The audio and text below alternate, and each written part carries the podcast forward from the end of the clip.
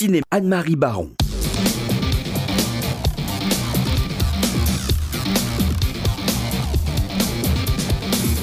La chronique ciné d'Anne-Marie Baron. Alors, euh, Anne-Marie, euh, trois films à l'affiche, à votre affiche. Oui, alors vraiment, Paul Henriette, je me demande ce que serait le cinéma sans les femmes.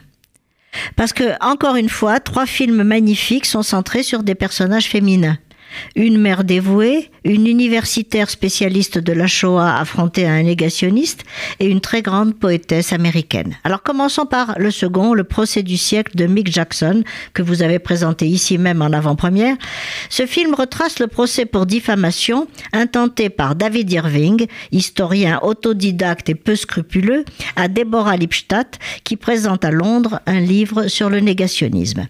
Ce film anglo-américain appartient à la catégorie bien connue des films à procès, mais ses particularités sont l'objet du procès et ses modalités.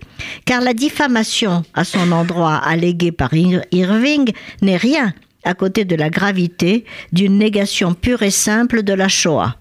Or, si aux États-Unis existe la présomption d'innocence qui oblige Irving à fournir ses preuves, en Grande-Bretagne, c'est à Deborah Lipstadt qu'il incombe de prouver qu'elle n'a pas diffamé Irving.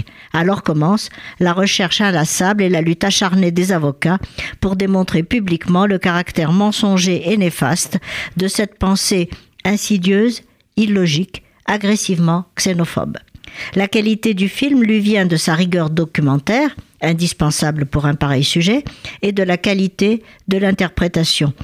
Rachel Weisz Timothy Spall, qui, qui, compose avec brio un David Irving plus pervers que nature, et le grand Tom Wilkinson, un avocat d'une maîtrise impeccable. Donc un film à voir et Absolument, à revoir. Vous le disiez, nous l'avons euh, proposé en avant-première dans RCJ le club. Il y avait beaucoup de monde et vraiment nous étions ravis de cette de cette avant-première car le film vraiment un film à voir. Alors le second film, c'est Après la tempête. Un film intimiste d'une justesse et d'une sensibilité exceptionnelle. Le cinéaste japonais Hirokazu Kore-eda réussit admirablement le portrait de cette mère vieillissante qui essaye de satisfaire son fils et sa fille qui en veulent à ses économies parce qu'ils sont tous deux dans de mauvaises passes. Son fils surtout écrivain raté, divorcé, qui gaspille le peu d'argent que lui rapporte son travail de détective privé en jouant aux courses. Du coup, il ne peut plus payer la pension alimentaire de son fils de 11 ans. Pourtant, il aime encore sa femme, il voudrait passer plus de temps avec son fils. Et tout ça semble bien mal parti jusqu'au jour où un typhon salvateur contraint toute la famille à passer une nuit ensemble. Le cinéaste nous introduit dans l'appartement exigu de cette grand-mère qui tente désespérément de réunir une fois encore le couple. Il nous fait vivre le quotidien de cette famille, ses discussions anodines, les repas préparés avec amour. Et le charme de ce film lui vient de ses interprètes Hiroshi Abe, en homme enfant, faible et velléitaire d'une grande vérité, et l'irrésistible comédienne de 75 ans, Kirin Kiki.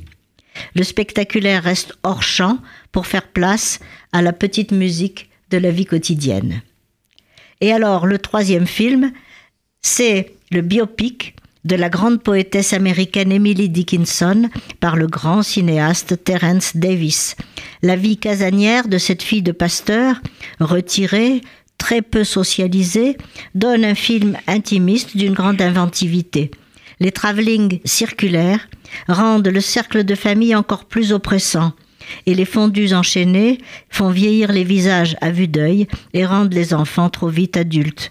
Il faut savoir qu'avec des poèmes très courts, presque des haïkus, sur la vie quotidienne, qu'elle a cousu ensemble dans de petits carnets, Emily Dickinson a composé l'une des œuvres poétiques majeures de son époque.